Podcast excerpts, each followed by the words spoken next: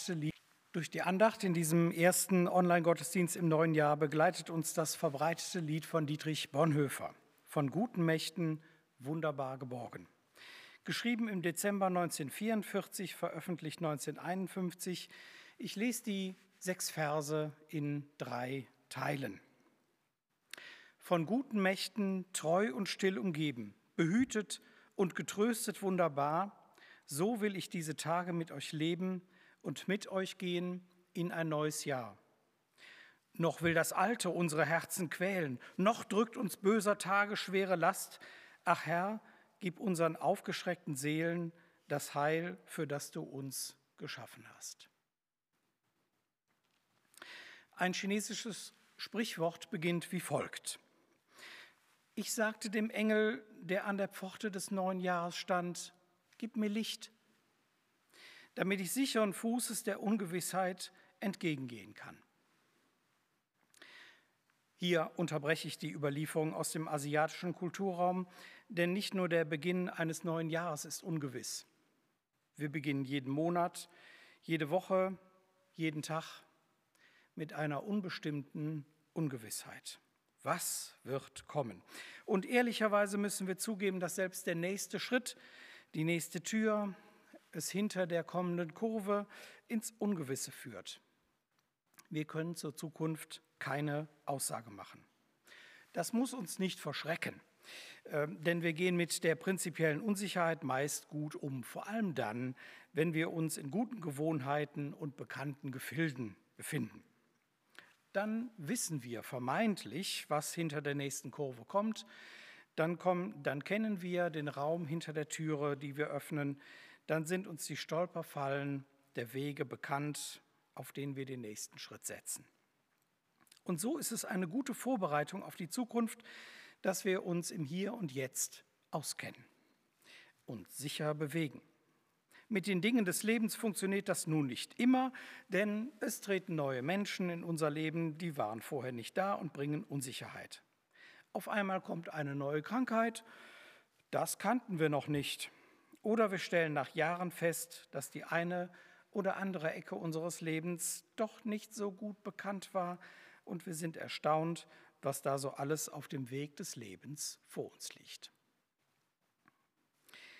Daraus lässt sich jetzt ein falscher Schluss ziehen, nämlich, dass es dann das Beste wäre, sich im Bett zu verkriechen und nichts mehr zu machen. Dann käme nichts Unerwartetes, nichts Ungewisses oder dem getreu dem alten Spruch, wer schliefe, sündige nicht. Klar ist nicht nur der Spruch Blödsinn, sondern auch der Schluss völlig falsch. Wer kann denn ständig im Bett liegen? Und wer schläft, kann doch am Leben nicht teilnehmen. Der verpasst neben den Bösen auch die schönen Überraschungen. Was wäre denn der richtige Schluss? Ist es Bildung? Denn wer viel weiß, fühlt sich in vielen Orten zu Hause, kennt sich in Sprachen unterschiedlicher Art aus, ist mit mannigfaltigen Situationen vertraut, kann Neues besser einordnen, aber nicht jeder hat Zugang zu Schule, Wissen und Daten. Bildung ist gut und die will ich keinem madig machen.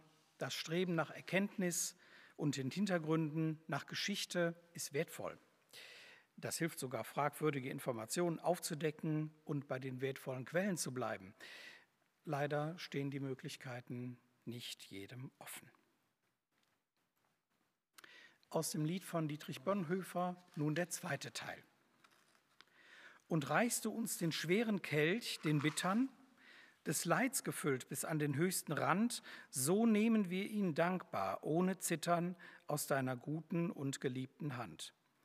Doch willst du uns noch einmal Freude schenken an dieser Welt und ihrer Sonne Glanz, dann wollen wir des Vergangenen gedenken und dann gehört dir unser Leben ganz. Von guten Mächten treu und still umgeben, behütet und getröstet wunderbar, so will ich diese Tage mit euch leben und mit euch gehen in ein neues Jahr. Dritter Versuch für einen guten Schluss aus der Erkenntnis, dass wir den nächsten Schritt umso mutiger wagen, je sicherer wir uns hier und jetzt fühlen. Es müsste was Universelles sein, etwas, zu dem jeder Zugang hat, etwas, das keinem verschlossen ist, kulturunabhängig, zeitlos. Es müsste quasi gerecht sein, damit es jeder haben kann, damit es jeder ausprobieren kann und damit jeder, der es testet, damit Erfolg hat. Es darf auch nicht teuer oder nur geheim unter dem Ladentisch verfügbar sein. Jetzt ist nicht der Zeitpunkt, irgendein Produkt zu bewerben, auch völlig unsinnig in eine Glaskugel zu gucken, die vermeintlich etwas zur Zukunft zeigt. Auch besondere Dämpfe oder Kristalle bringen es nicht.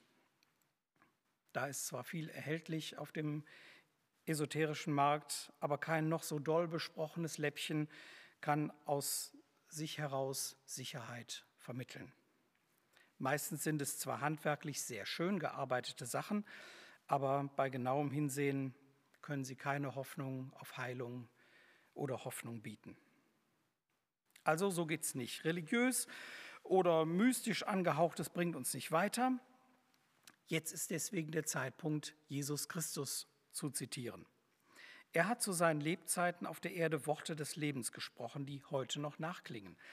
Die sind zeitlos, für jeden verfügbar, kulturübergreifend, kein Geheimnis und in vielen Sprachen verfügbar. Die Aufschreibungen sind in einer vertrauenswürdigen und gut dokumentierten Quelle zusammengefasst der Bibel. Muss ich das hier in der Videoandacht wirklich betonen? Nun, ich denke schon, denn die Bibel ist in ihrer Struktur einmalig, archäologisch untermauert und die Worte sprechen bis in unsere Zeit. Natürlich sind viele Texte sperrig. Leichter zu lesen sind zum Beispiel Bücher wie das neue von Markus Spieker über Jesus. Dummerweise fast ebenso dick wie die Bibel. Was ist denn nur der Clou aus dieser dicken Schriftensammlung? Ist es vielleicht die Weltformel, oft gesucht, nie gefunden? Aus dem Fundus der Aussprüche von Jesus zitiere ich nochmal den Wochenspruch, der uns auch als Jahreslosung durch das Jahr begleiten kann. Lukas Evangelium Kapitel 6, Vers 36. Seid barmherzig, wie auch euer Vater barmherzig ist. Unzweifelhaft ein wertvoller Ausspruch. Wer jetzt eine Bibel zur Hand nimmt, findet im gesamten Kapitel 6 weitere wertvolle Hinweise von Jesus, dem Christus. Wir bleiben aber noch einige Momente bei Lukas 6, Vers 36. Seid barmherzig, wie auch euer Vater barmherzig ist. Barmherzigkeit ist eine Basis, die mir den nächsten Schritt ermöglicht, ohne Angst, dass ich stolpern könnte. Barmherzigkeit ist eine Basis, die mir den Weg um die unbekannte Lebenskurve erleichtert. Da weiß ich, dass davor wieder hinter Gott, der Herr, barmherzig mit mir ist. Barmherzigkeit ist eine Basis für das Leben am Tag. Ich muss nicht ängstlich im Bett liegen bleiben. Es könnte ja was passieren. Ja, natürlich, es passiert immer was. Aber Gott, der Herr, ist trotzdem barmherzig. Und Jesus fordert seine Zuhörer damals und uns heute immer noch auf, es dem Vater im Himmel gleich zu tun. Barmherzig ist natürlich nicht der, der sich ein Schild mit entsprechender Aufschrift um den Hals hängt. Barmherzigkeit drückt sich in vielfältigen Eigenschaften aus. Nachsicht, Milde, Güte, Toleranz. Der Barmherzige ist duldsam, nachgiebig, freundlich, hilfsbereit, schonend, großmütig, liebevoll. Und dabei ist Barmherzigkeit nicht nur was für den Einzelnen oder Pärchen. Barmherzigkeit gewinnt volle Durchschlagskraft, wenn sie von vielen Menschen gegenseitig gelebt wird. Das ist eine Basis, auf der sogar eine Gesellschaft wie die der Menschen in Dünn, Wermelskirchen, Deutschland in die durchaus ungewisse Zukunft gehen kann. Fühlt sich das jetzt komisch an? Ich kann doch nicht immer barmherzig sein. Wer kümmert sich dann um mich? Wo bleibt denn ich mit meinen Wünschen? Dafür werde ich nicht bezahlt. Die anderen ruhen sich in der Hängematte aus, während ich barmherzig rackere wie wild. Ja, so sind wir Menschen und auch mir sind solche Gedanken nicht unbekannt. Genauso oft wie ich hier von Barmherzigkeit rede, kann ich auch hart, unnachgiebig, selbstbezogen denken und fühlen. Und manches gesprochene Wort war unbarmherzig, da bin ich mir sicher.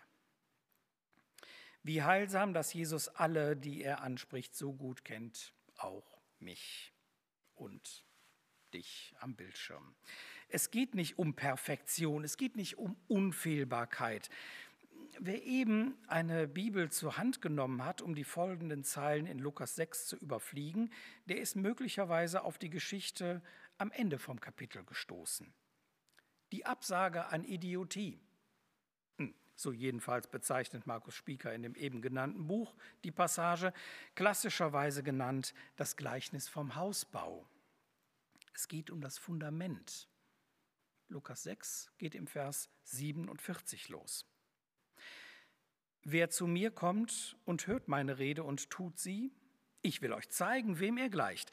Er gleicht einem Menschen, der ein Haus baute und grub tief und legte den Grund auf Fels. Als aber eine Wasserflut kam, da riss der Fluss an dem Haus und konnte es nicht erschüttern, denn es war gut gebaut. Wer aber hört und nicht tut, der gleicht einem Menschen, der ein Haus baute auf die Erde, ohne Grund zu legen, und der Fluss riss an ihm, und es fiel gleich zusammen, und der Einsturz dieses Hauses war gewaltig. Wohl dem, der den Felsen als Baugrund gewählt hat. Natürlich hat Jesus gewusst, dass Stürme über das menschliche Leben hinwegfegen. Dazu braucht es keine Kurven oder Zukunftsungewissheit. Das ist auch in der Gegenwart so. Ihm war natürlich auch klar, dass er seine Worte durch Geburt in seinem Leben, durch den Tod und seine Auferstehung besonders bekräftigen würde. Deswegen ist nicht nur sein Erlösungsangebot fortgesetzt gültig, sondern auch die Aufforderung, barmherzig zu sein, wie auch der Vater barmherzig ist. Jetzt kann ich auch das Sprichwort aus China zu Ende bringen. Ich sagte dem Engel, der an der Pforte des neuen Jahres stand, gib mir Licht, damit ich sicheren Fußes der Ungewissheit entgegengehen kann.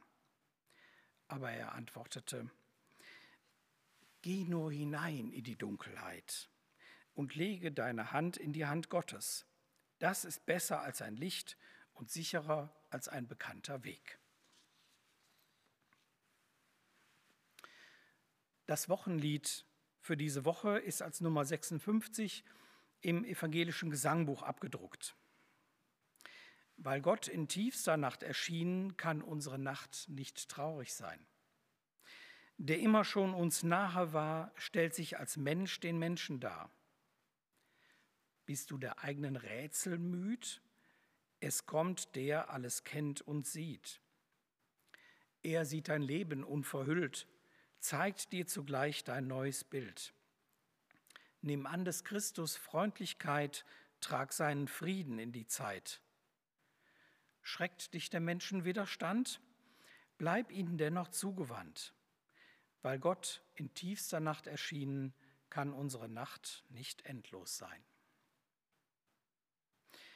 Und nun zum Schluss der Andacht noch die letzten Verse aus dem Lied von Dietrich Bonhoeffer. Lass warm und hell die Kerzen heute flammen, die du in unsere Dunkelheit gebracht. Für, wenn es sein kann, wieder uns zusammen. Wir wissen es, dein Licht scheint in der Nacht. Wenn sich die Stille nun tief um uns breitet, so lass uns hören jenen vollen Klang der Welt, die unsichtbar sich um uns weitet, all deiner Kinder hohen Lobgesang. Von guten Mächten wunderbar geborgen, erwarten wir getrost, was kommen mag. Gott ist bei uns am Abend und am Morgen und ganz gewiss an jedem neuen Tag.